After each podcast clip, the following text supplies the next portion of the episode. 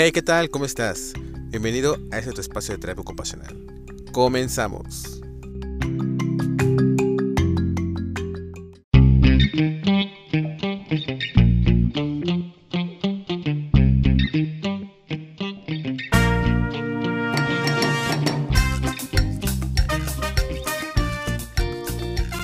Hey, hola, ¿qué tal? Un gusto poder saludarnos nuevamente en este tu espacio de terapia ocupacional.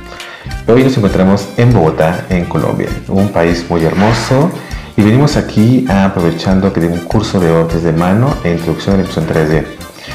Y como el propósito de estos podcasts es saber qué es la terapia ocupacional en otros países, hoy tengo a una mega personaje de aquí Colombia. Ella da clases en la Universidad del Rosario. Su nombre es Karen Aguiar Rojas y en lo personal creo que me gusta mucho hablar con ella aparte estoy muy sorprendido por las clases que da. Y bueno, Karen, te dejo los, los micrófonos para que te presentes y nos presumas y nos compartas qué es lo que haces tú acá en Colombia. Bueno, hola José, muchas gracias por este espacio. Eh, sí, pues como decía, soy profesora de la Universidad del Rosario, soy terapeuta ocupacional, egresada de esta universidad y tengo un magíster en epidemiología. Eh, actualmente enseño cuatro clases que son teorías de la rehabilitación, occupational performance, assistive technology y seminario de investigación. Y participo en un proyecto de investigación con eh, ingenieros biomédicos en el que queremos hacer em, un monitoreo a través de unas cámaras que instalamos en el laboratorio de actividades de la vida diaria. Esto con el fin de hacer análisis de actividad en diferentes poblaciones con y sin discapacidad. Oye, algo que me sorprende y me dejaste con la boca abierta es que, escuchen todos, da clases de terapia ocupacional en inglés. Pero esto es porque en la universidad me estabas comentando que es como un requisito, ¿no?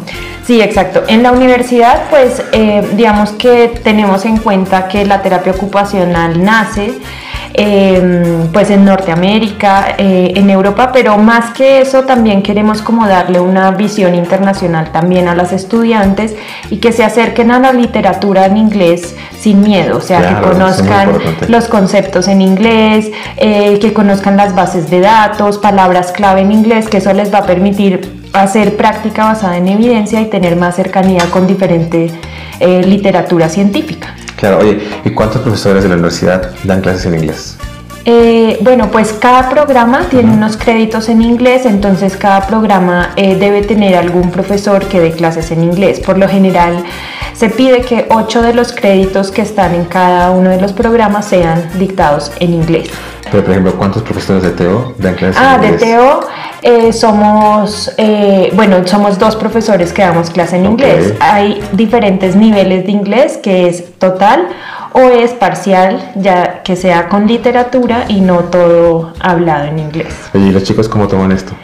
Pues al principio es, es, difícil, pero digamos que nosotras intentamos acercarlos al inglés de una manera que no les genere temor, entonces hacemos actividades en las que, por ejemplo, comiencen con una frase en inglés, después que comiencen a incluir conceptos técnicos dentro de sus eh, discursos y lo que hacemos son actividades muy prácticas, eh, por ejemplo, que den los pasos de una secuencia de una actividad en inglés. Y empezamos así a acercarlos para que no tengan tanto temor del idioma. Perfecto, oye, no, estoy muy maravillado cuando escuché eso que me platicaste, me quedé de, no manches, o sea, está genial. Oye, y ahora platícanos un poco acerca de la Universidad del Rosario. Está aquí, aquí está en Bogotá.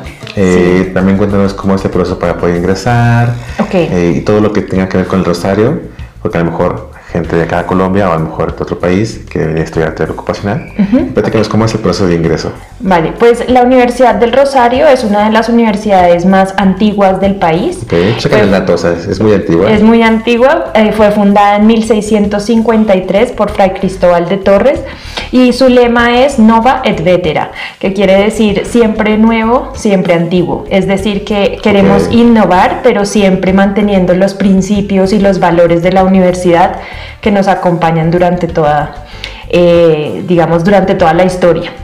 Eh, para ingresar, pues nosotros em, solamente es que nos presenten el examen de estado el saber 11 eh, y a partir del puntaje se ingresa o no se ingresa a terapia ocupacional. Digamos que en este momento lo que nosotros hacemos es un una conversación con las personas que quieren entrar, con la directora del programa, es muy personalizado porque solamente trabajamos entre grupos de 15 a 20 personas únicamente. Queremos una educación personalizada em, que tenga en cuenta los estilos de aprendizaje de los estudiantes y poder adaptar todas las clases a cada uno de, los, de esos estilos de aprendizaje. Ok, genial. Oye, mira, en México nosotros cuando queremos un área de la salud tenemos que tener como un tronco común que está relacionado al área de la salud. Para entrar aquí a la Universidad del Rosario, ¿es lo mismo o es aquí en Colombia es un poco diferente?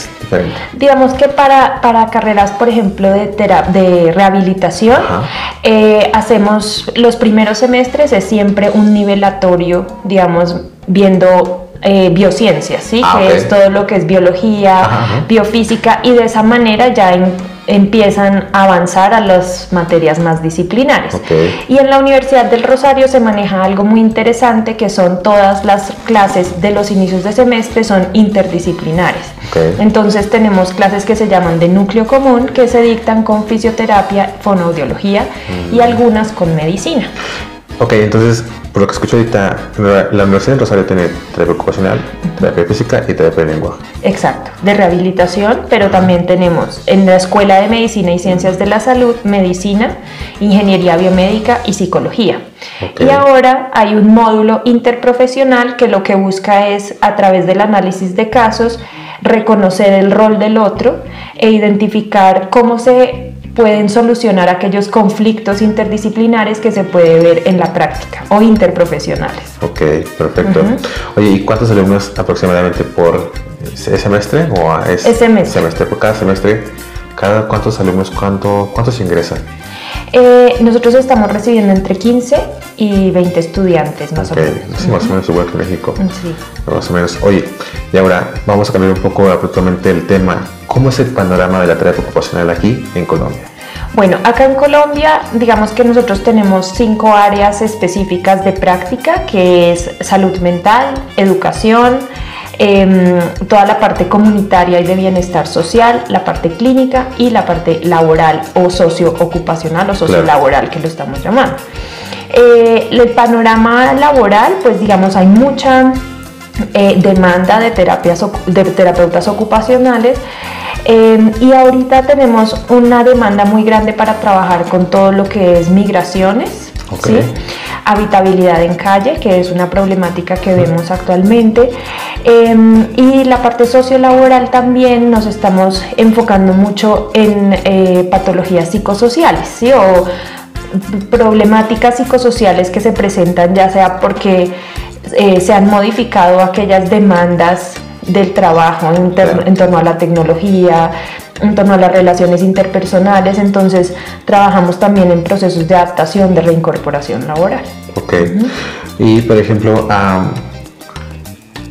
y en términos de trabajo para el terapeuta ocupacional, ligándolo al tema del panorama de cómo está, cómo, cómo, cómo está aquí el trabajo del terapeuta ocupacional que consiga muy fácil trabajo, o hay mucho desempleo? ¿Cómo está eso? No, digamos que el, el terapeuta ocupacional acá tiene muy, buena muy buenas ofertas laborales, sobre todo también en las regiones, porque en, digamos, en la capital hay más Em, oferta de terapeutas ocupacionales, pero en las regiones hay menos y se, necesita. Digamos que ahorita con el censo que hubo en 2018 vemos que hay regiones que eh, están envejeciendo, ¿sí? Y necesitamos muchos terapeutas ocupacionales también que trabajen en todas las temáticas de envejecimiento, en proveer tecnologías de asistencia digamos, contextualizadas, a bajo costo, que respondan a las necesidades de las personas con discapacidad, de las personas eh, mayores también que tienen necesidades. Entonces, eh, la oferta es amplia, digamos que la remuneración depende mucho del área en la que te desempeñes. Eh, pero hay mucho trabajo para terapeutas ocupacionales, también en el área escolar hay una gran demanda de terapeutas ocupacionales, en el área de integración sensorial, entonces... Y por ejemplo, ¿dónde crees que el TEO aquí de Colombia está más concentrado? ¿En qué área está más concentrado la TEO? Mm, yo diría que en, el área escolar hay una gran concentración de terapeutas ocupacionales. En el área de salud mental somos muy fuertes. Em, y en el área clínica también hay, digamos que pareciera que eh, cada vez nos concentramos un poquito menos en el área clínica, puede ser también porque es una de las áreas que tiene menor remuneración. Eh, acá en Colombia. Acá en Colombia, exacto. Y em, los hospitales por lo general tienen entre 4 a 5 terapeutas ocupacionales para una población muy grande de usuarios que requiere terapia ocupacional. Y otro aspecto que de pronto ha dificultado eh, que las personas se centren en el área clínica es el reconocimiento del rol del terapeuta ocupacional. Necesitamos mayor reconocimiento del rol y mayor em, conversación o trabajo interprofesional para que el médico nos tenga en cuenta al darle alta al usuario antes de que la persona se vea enfrentada a sus ocupaciones sin poder realizarlas o con un bajo desempeño. Claro, creo que todos los lugares que he ido de América Latina, siempre el punto es la terapia ocupacional no es reconocida y no tiene como su lugar. Ajá, exacto. ¿Tú qué crees que hace falta para que la terapia ocupacional deje de estar con ese, con ese pensamiento que sea como es como secreta voces, ¿no? Siempre que voy a un país, es que no es que la terapia ocupacional no es, no es reconocida, no es bien pagada, bueno, aquí nos estás explicando qué es lo que está pasando, pero tú, ¿qué, ¿qué, crees que haría falta para que la terapia ocupacional esté como posicionada se conozca y no sé, se creen como más lugares o más oportunidades. ¿Qué crees como a tu experiencia? Bueno, desde mi perspectiva personal creo que debemos ser mucho más fuertes a nivel de agremiación. O sea, acá existe la agremiación, pero tenemos que ser más fuertes eh, en torno a tener proyectos en conjunto, a mm, tener mayor relación interfacultades, ¿sí? Por ejemplo, acá existen 11 programas de terapia ocupacional en el país, en Colombia, y siento que a veces estamos un poquito desligados y creo que si nos unimos podemos también empoderarnos un poquito más, ser, ser más claros en cuanto a nuestro rol, diferenciarnos de las otras ciencias de la rehabilitación eh, teniendo muy claro cuáles son los objetivos que podemos alcanzar. Y otro punto que creo que es muy importante fortalecer es la documentación de lo que nosotros hacemos. Digamos que tenemos, eh, sabemos que hacemos muchas eh, eh, actividades muy valiosas, eh, iniciativas, investigación, pero a veces no logramos documentarlo y probar la efectividad de nuestras intervenciones. Entonces, considero que si nos centráramos también en, y no solo nosotros, sino también las instituciones que nos contratan un tiempo para investigar, para generar conocimiento, creo que eso también nos fortalecería y verían, digamos que el, el, el sistema de salud y la, el gremio de la salud podría ver la importancia que tiene terapia ocupacional en la vida de todas las personas y en la transformación también de ese concepto de salud, no como la ausencia de enfermedad, sino como la generación de bienestar en los diferentes entornos. Ok, que me gusta cómo hablas, me gusta cómo pensar, cómo lo, cómo, cómo lo dices, cómo lo vas relacionando todo lo que me estás comentando. Oye, estás, escuché por ahí que está una asociación. ¿Cómo se llama? Bueno, eh, digamos, la entidad que nos agremia a nosotros en Colombia se llama el Colegio Colombiano de Terapia Ocupacional. Es una entidad que ha crecido muchísimo en torno a a la incidencia política que tiene. Es la entidad que nos da a nosotros la tarjeta profesional. Eh, ¿Qué es la tarjeta profesional? La tarjeta profesional es el documento que certifica que tú eres terapeuta ocupacional. Eso anteriormente lo hacía la Secretaría de Salud y el, y el Colegio Colombiano ha logrado ahora tener como esa, esa función eh, política que es brindar la tarjeta profesional. Entonces, además lo ha hecho muy fácil acceder a la tarjeta porque simplemente con el, por la página de internet tú mandas tus documentos, tu acta de grado, eh, la resolución de la Secretaría de Salud y te, da, te llega tu tarjeta a donde tú quieras. Entonces es muy fácil acceder a ella y pues los profesionales digamos que estamos cada vez más interesados en agremiarnos y en eh, tener nuestra tarjeta profesional emitida por el colegio. Ok, entonces para poder trabajar aquí en Colombia es indispensable tener esa tarjeta. En este momento, como estamos en el proceso de generar la tarjeta, ahorita es indispensable tener la resolución de la Secretaría de ah, Salud y tener... Em, eh, digamos, el, el, acta de grado de terapia ocupacional. La Secretaría de Salud te daba una tarjeta antes y ahora ya se hace eh, a través del Colegio Colombiano. Y algo que se llama el RETUS, que es como el registro profesional eh, en salud. Oye, y una pregunta. Aquí la Asociación para el Atreo, ¿qué hace? ¿Y si hace algo para ustedes o o no hace nada.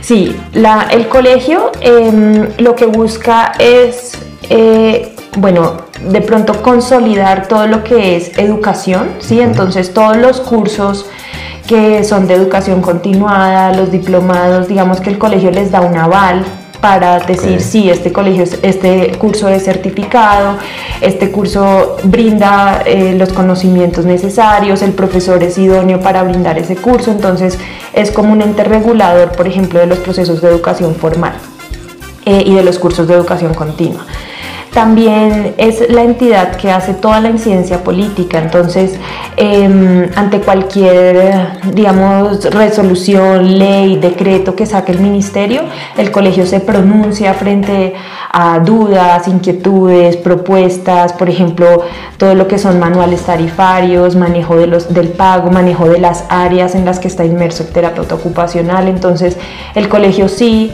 es un ente regulador y, digamos que defensor de los derechos de los, del terapeuta ocupacional acá en Colombia. Ok, oye, ¿y es la única asociación que existe o hay más dentro de Colombia? No, esta es la única y también está Acolfacto, que es la Asociación Colombiana de Facultades de Terapia Ocupacional. Entonces ah, acá también se agremian todas las las facultades, todos los programas de terapia ocupacional del país. Ah, ok. Pero tiene otro, otro tipo de funciones. Ok, creo, que, creo que es algo muy bueno que nada más exista un solo organismo. Hablando de país, creo que hay varias asociaciones que están ahí trabajando, pero a veces trabajan como de forma independiente. He visto que últimamente se tratan como de juntar, pero aún así siguen siendo como este, personajes, ¿no? A, C. Creo que algo que que he conocido aquí de Colombia es que tiene una asociación que, y lo padre es que nada más una dirige a todas y no está como dividida, ¿no? Exacto. Oye, y ahora, eh, platícame un poco acerca de eh, cómo ha sido la evolución de la terapia ocupacional aquí en Colombia. Eh, bueno, digamos que ahorita la terapia ocupacional se está centrando mucho más en avanzar en tecnología, ¿sí? Em, no tanto en la parte de em, intervencionismo, solamente como de la actividad con propósito, sino también centrarse un poco más en eh, cómo generamos tecnología que esté apropiada para el contexto, eh, también cómo hacemos incidencia política y empoderamos a las personas para que logren sus derechos ocupacionales. Y creo que también ha avanzado mucho en centrarse en los aspectos económicos de la ocupación, o sea, no solamente la ocupación como una actividad, sino también desde cómo la economía puede generar ocupaciones alienantes, ocupaciones que no son de beneficio para la persona. Entonces creo que la terapia ocupacional ha trascendido a otras em, visiones de la ocupación más allá de la actividad. O sea, la ocupación humana tiene diferentes aristas que ahorita nos preocupan también. Eh, ahorita, por ejemplo, con el proceso con el proceso de paz y todo lo que es el posacuerdo, después de la firma del proceso de paz, han surgido diferentes temáticas eh, frente a la reincorporación laboral, aspectos psicosociales, trabajo con el Estado, que considero que antes esos aspectos no se veían, pero también porque no teníamos eh, esa coyuntura histórica que nos invita ahora a trabajar en pro de aspectos sociales, tecnológicos y digamos, en unas temáticas diferentes. Ok. Yo tengo la necesidad de que me cuentes de tus clases. Sí, me sorprendido que das clases en inglés. Estuve sorprendido, sí. He conocer que me sorprendiste mucho con eso. Platícanos un poco acerca de lo que es tecnología de asistencia. Ok, eh, tecnología de asistencia es una clase que creó una terapeuta ocupacional que se llama Adriana Ríos junto con un ingeniero biomédico, William Rodríguez, y ellos hicieron esa clase a partir de un proyecto de investigación. Y lo que quería ese proyecto de investigación era mirar cómo es el trabajo interdisciplinar entre el ingeniero biomédico, terapia ocupacional, fonoaudiología y fisioterapia. Entonces es una clase muy práctica, ¿sí? En la que se proyecta en inglés también para generar una perspectiva más amplia de lo que son las tecnologías de asistencia. Em, dentro de esa clase hay varias actividades prácticas como es el hackathon, Hands-on Technology eh, y un laboratorio de actividades de la vida diaria. Lo que buscamos es que ellos vean, por ejemplo, aditamentos o productos de apoyo eh, realizados en muy alto costo ¿sí? y que ellos generen propuestas de bajo costo con un énfasis en rehabilitación basada en comunidad. Es decir, cómo esa tecnología puede llegar a la comunidad y cómo capacitamos a líderes sociales o líderes comunitarios para que puedan brindar esas, esas tecnologías a su comunidad y a su entorno. Eh, Hands-on Technology es una clase en la que buscamos diferentes tipos de tecnología para escritura y trabajamos por ejemplo con pulsadores, ah, con la escritura a través de pulsadores y lo que buscamos es medir cuántos errores tiene la persona durante esa tarea y que ellos se sensibilicen frente a la dificultad que significa la tecnología, o sea que no siempre la tecnología es eh, la solución a todo, sino que hay un proceso de aprendizaje, un proceso de capacitación y que tenemos que analizar más que solo la tecnología, sino la actitud humana también.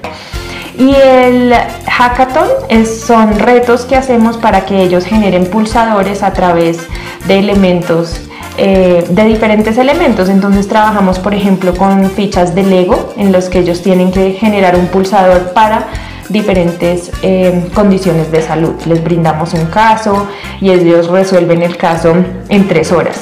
Fíjense que hablando de ese, tema, ella me enseñó un video, lo que están escuchando, eh, un poco de eso. A ver, explicamos cómo fue el proyecto, que me gustó muchísimo lo que estaban haciendo. Eh, sí, lo que nosotros este semestre hicimos fue brindarles la oportunidad de visitar una, una fundación en la que ellos veían una persona con discapacidad eh, en una actividad particular. Y lo que buscamos, les dijimos, bueno, tienen que hacer un pulsador para una persona con lesión medular. Eh, y ellos lo inventan, ¿sí? Nosotros no les damos ninguna herramienta, nada. Les dejamos fichas de Lego y les decimos, trabajen interdisciplinariamente. En ese grupo estaba un ingeniero biomédico y dos fisioterapeutas. Y dijeron, bueno, lo que tenemos que hacer es generar un pulsador soplando un elemento. Y entonces construyeron un, como un cubo de Lego en el que cuando soplaban una de las fichas tocaba el pulsador y lograba abrir una ventana en el computador. Entonces fue un proyecto muy bonito también que ellos se motivan y ven las, las amplias posibilidades que tienen de inventar, de innovar con algo muy sencillo. Yo también creo que lo padre de eso es que se juntan dos profesiones que a lo mejor están separadas que a lo mejor no, no están reunidas en la facultad, pero a través de esos proyectos creo que salen cosas muy padres. Para explicarles un poco de lo que viene en el video, era como un columpio, es como el marco, por lo que tengo entendido. Sí, sí, sí. estaba hecho, como dice Karen, con Lego, y literalmente tú soplabas y era como un, como un péndulo. Como un péndulo. El péndulo, como es, es muy ligero, chocaba y literal, o sea, se activaba lo que, era, lo que era en la pantalla. También me decía Karen que es durante un que 30, 30 minutos que tienen, ¿tres horas? Tres horas. Ah, tres, horas. Sí. Para poder hacer entonces. Cuando vi el video, dije, wow, o sea, yo pensé que era una cosa mega elaborada, pero cuando explicó Karen que es, yo me quedé, es en serio, son fichas de Lego. Y creo que es muy importante que podamos trabajar con personas que no son de esta profesión y que juntos podemos tener ideas como muy fabulosas. Algo que también queremos generar en esa clase es que los aspectos técnicos de la ingeniería biomédica los describan los profesionales en rehabilitación. Y que el ingeniero biomédico describa lo que pasa a nivel de salud, porque eso también los va acercando un poco al lenguaje. Nuestra primera clase de Assistive Technology es la CIF Ah, porque lo, identificamos como un modelo de lenguaje universal en el que confluyen diferentes em, profesiones de la salud y que permite comunicarnos de una forma mucho más estructurada y de pronto más eh, claro, unificada. y aparte es un lenguaje internacional. Exacto. en todo lugar que vayas, hablas el así, todos tienen que entender. Exacto. y el es, como algo local, ¿no? el ingeniero es como eh, nunca había escuchado de eso. Entonces, cuando ya se acercan un poco a lo que es la CIF, entender que la discapacidad no se reconoce solo como una condición de salud, Claro. sino como todo un- una interacción de aspectos de participación, actividad, em, ambiente, barreras, facilitadores. Entonces eso también lo acerca un poco más a lo que es realmente la discapacidad. Claro. Oye, ¿qué es la tecnología de asistencia? Bueno, digamos, hay diferentes modelos que explican la tecnología de asistencia. Se puede ver solamente como un dispositivo eh, que favorece, digamos, la realización de actividades, pero cuando uno va un poco más allá y ve la parte, el aspecto comunitario eh, y el aspecto de recursos de la tecnología, creo que se amplía un poco la visión. La tecnología de asistencia pues favorece todas aquellas funciones que de pronto la persona eh, ha perdido y que dificultan la realización de una actividad y esto suple esa, esa, esa función para que pueda ser más autónomo, más independiente. Pero cuando también hablamos un poco de la tecnología dirigida a robots, vemos también el impacto social que puede tener una tecnología. ¿sí? Ahorita con los robots de, eh, de asistencia social y asistencia comunicativa, vemos eh, personas mayores que se sienten mucho más acompañados por, un, por, la tecnología. ¿sí? Eh, digamos que hay mucha crítica frente al robot que aísla un poco también a la persona, pero cuando vemos contextos en los que la persona está sola, vemos que también funciona para eh, preservar su salud mental, generar oportunidades de interacción, digamos, no humanas. em, pero creo que la tecnología se ha ampliado mucho más hacia también el aspecto social. Ahora con esta transición demográfica, con más personas mayores, con menos personas eh, jóvenes que de pronto provean cierto cuidado, eh, pues vemos que es muy necesaria la tecnología también para cuidado, para eh, manejo de riesgos en el hogar, para que la persona pueda vivir de manera independiente, con, de pronto con algo de monitoreo. Entonces, eh, sí, creo que hay diferentes perspectivas de Ok. esa. ¿Y cuándo se aplica la tecnología de asistencia? ¿Cuándo se aplica? Bueno, igual, pienso que eh, las tecnologías eh, se tienen que valorar desde diferentes contextos. Claro. Entonces, eh, ya sea para mejorar la realización de una actividad y la participación en una actividad, por ejemplo, eh, no sé, un brazo que te permita alimentarte eh, o simplemente un apoyo para un vaso o un apoyo para un esfero que te permita escribir de manera independiente, eso por un lado Ok. pero también se aplican las tecnologías a nivel hospitalario. Por ejemplo, em, veíamos en la clase un pato que respira a la, a la misma frecuencia del niño que va a recibir una inyección, Ah, por ejemplo. Y eso hace que el niño se sienta acompañado y no sienta tanto miedo porque el pato le está generando ciertas emociones Empatía. y cierta empatía, exacto. Y con eh, el pato tiene una posibilidad de ponerle un emoji Ah, ok. eh, entonces, si tú estás feliz, el patico eh, repite, digamos, eh, ciertas expresiones tuyas de felicidad. Entonces, eh, hay tantos contextos en los que se puede usar la tecnología como personas. O sea, creo que es pensar en lo imposible para hacerlo posible, más o Claro. menos.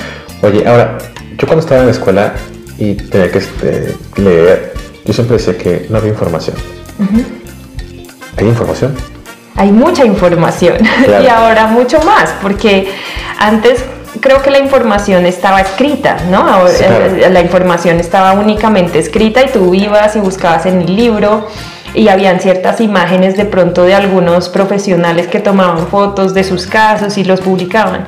Pero ahora no solo tienes información escrita, tienes videos, tienes la posibilidad de acceder a información en el mundo entero, bases de datos muy extensas, eh, tienes la posibilidad también de compartir información hablada con profesionales que no están cerca, ¿sí? Eh, digamos, todo esto de la comunicación virtual ha generado la posibilidad de compartir experiencias, de mostrarle experiencias. Nosotros en la Universidad del Rosario tenemos algo que se llaman COILS, Que ¿qué son cursos Ah, eh, internacionales, o sea, cursos que nosotros compartimos con universi- universidades internacionales. Entonces, por ejemplo, en la, en la clase de Occupational Performance tuvimos la posibilidad de tener una clase de neuroanatomía con un profesor de la Universidad de Liverpool. Y esto también genera como, o sea, amplía la perspectiva y no, nos acerca eh, como a la educación global, ¿no?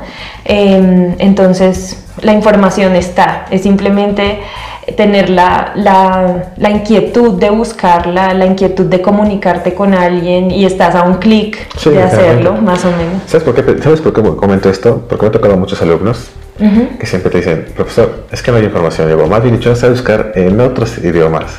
Creo que también una limitante para a, veces como profesionales de la terapia ocupacional es el hecho de no saber otro idioma. Por eso me sorprendió muchísimo que tú des clases en otro idioma.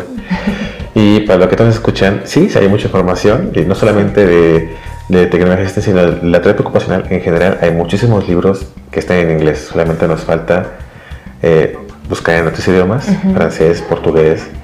Y pues bueno, eh, ahora, háblanos acerca un poco de lo que es tu materia de desempeño ocupacional. Ok, desempeño. ¿Qué es? Antes de empezar, ¿qué es el desempeño ocupacional? Ok, pues el desempeño ocupacional, digamos que es la interacción que nosotros vemos entre la triada ocupacional, que es la ocupación, el ambiente y la persona, y cómo eso confluye para que la persona pueda desempeñarse en diferentes áreas, ¿sí? desempeñarse en diferentes áreas que son significativas para esa persona, que le generan valor y que se siente bien haciéndolas. Entonces, eh, en desempeño ocupacional lo que vemos es cómo se analiza una actividad y cómo proponemos una actividad que para la persona le sea significativa. Entonces, eh, te cuento, nosotros damos un caso al inicio de la asignatura y ellas tienen que enfocarse en cómo generar una propuesta de valor para que esa persona logre hacer la actividad que más quiere. Entonces empiezan por hacer su historia ocupacional, su entrevista ocupacional y en este semestre en particular nos unimos dos asignaturas que es desempeño ocupacional y educación porque vemos que la educación es transversal a nuestras actividades. Todo lo que uno propone en una actividad debe generar un cambio a nivel educativo, aprender cosas nuevas, nuevas habilidades o nuevas formas de hacer lo mismo que hacíamos antes. Entonces, eh, al generar estas actividades, ellas ven que la, terapia ocupacional no es solo vamos a hacer una actividad terapéutica, sino cómo esa persona logra mejorar su desempeño ocupacional a través de todo lo que nosotros hacemos y que nuestras decisiones tienen un impacto en la transformación de la vida de otra persona. Entonces es una clase que se da en todo el semestre y se da en inglés precisamente porque queremos incluir lenguaje eh, y palabras específicas de la terapia ocupacional dentro de esta clase. Entonces, activity analysis, eh, occupational performance son conceptos que vamos a buscar siempre para determinar en nuestro quehacer profesional. Eh, environment, eh, como palabras específicas que ellos deben tener en cuenta siempre que vayan a buscar información. O sea, son siempre como palabras como, que son como constantes. Como constantes, exacto. ¿no? Son constantes que siempre vamos a encontrar, tenemos que saber para poder saber qué significan y cómo aplicarlas, ¿no? Exacto. Además que eh, queremos que ellos accedan a los libros. O sea, nosotros en la Universidad del Rosario manejamos un Em, una estrategia que se llama aprender a aprender. Y lo que queremos no es dar información, sino que ellos aprendan a buscar información cuando la necesiten. Entonces, si no tenemos todos esos conceptos claros, pues es mucho más difícil acceder a la información. Si yo ya tengo el concepto, sé que en cualquier libro voy a encontrar la información y voy a poder buscarla y acceder a ella. Ahorita nosotros no queremos brindar solamente información porque la información está accesible a todo el mundo, sino queremos que ellos sepan criticar la información, que sepan buscarla, acceder a ella y poder generar una, un pensamiento más, em, digamos, una dialéctica con lo que están buscando y no solamente leer y repetir, leer y repetir. Ok. y, la otra materia que das es de la rehabilitación. Teorías de la rehabilitación. Sí.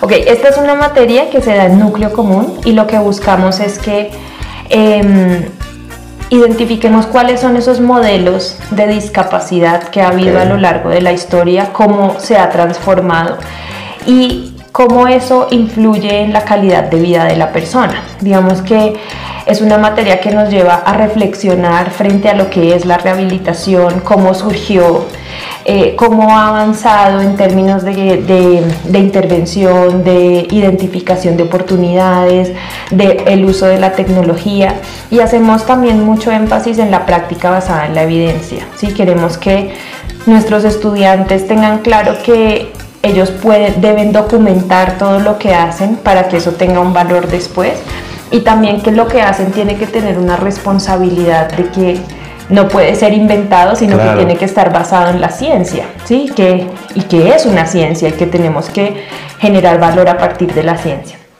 Y terminamos también en esta asignatura con un énfasis en el diseño universal y en la calidad de vida.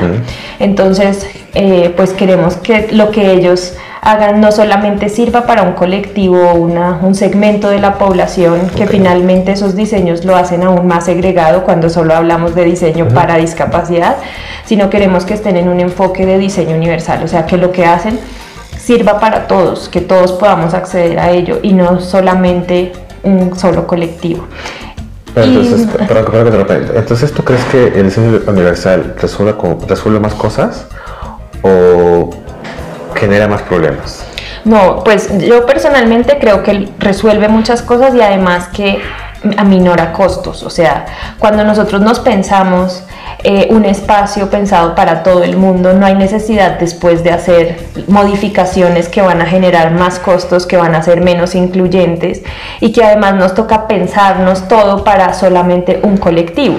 Y ahorita, digamos, nosotros no queremos hablar de inclusión, sino de participación, o sea, ah, que todos estemos participando con las mismas oportunidades de acceder eh, tan fácil como una mesa. Sí, una, una, mesa que le sirva a una persona, por ejemplo, con acondroplasia, o sea, que no tenga que tener una mesa más pequeña, sino o una silla más alta. O, una silla más alta. O que mm, los salones se puedan abrir para una persona que de pronto eh, tenga una amputación, ¿sí? que no necesariamente necesite un agarre súper específico para poder abrir la puerta del salón. Entonces, esos, esos, esos pequeños cambios sí creo que generan mayor participación y nos abre un poco a tener en cuenta las capacidades de todo el mundo y no a generar mayor segregación. Perfecto. Oye, ¿tienes redes sociales? Tengo redes sociales, tengo mi Instagram que es arroba karenaguía. Correcto. Eh, y mi correo pues que es karen.aguía arroba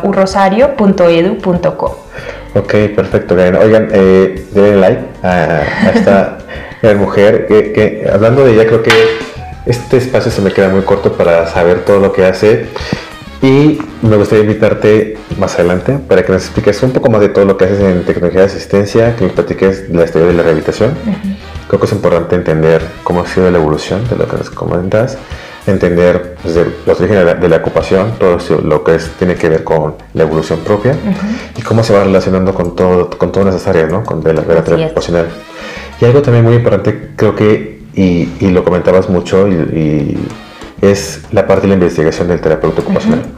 En América Latina, o si buscamos, entramos a páginas de internet de, artículos, no encontramos mucho en español. Todo, tiene que, todo está en inglés y yo creo que nuestra deficiencia como terapeutas ocupacionales es que no documentamos, no trabajamos para poder este, investigar, ¿no? Entonces, si tú me aceptas más adelante una otra entrevista hablando un poco más acerca de esos puntos, pues sería muy, este, muy También, bueno, digamos que hablando de investigación, también los quiero invitar a que conozcan la revista del Colegio Colombiano de ah, Terapia Ocupacional, que es la revista de ocupación humana. Ahí tenemos, eh, en esta revista se publican muchas de las experiencias de terapeutas ocupacionales Em, colombianos y bueno y de otros países en español. Entonces creo que es una buena forma de acceder a la información y pues también invitarlos a que publiquemos en español en inglés en todo en cualquier idioma pero que hagamos visible lo que hacemos porque sé que en Latinoamérica hacemos muchos proyectos, eh, tenemos muchas iniciativas muy interesantes que tienen en cuenta un contexto diferente y que a veces lo, no, lo, no lo hacemos tan visible. Ok, perfecto. y pues, eh, muchas gracias a todos por haber escuchado en este podcast. Eh, les recuerdo mis redes sociales, este José Vargas, así me encuentro como Facebook, como mi, como mi fanpage. Y eh, pues Karen, muchas gracias por... Muchas gracias, José. muchas gracias por estar aquí, por compartir tu conocimiento. Y pues un placer a todos, gracias por su tiempo y hasta la próxima. Hasta luego. Chao.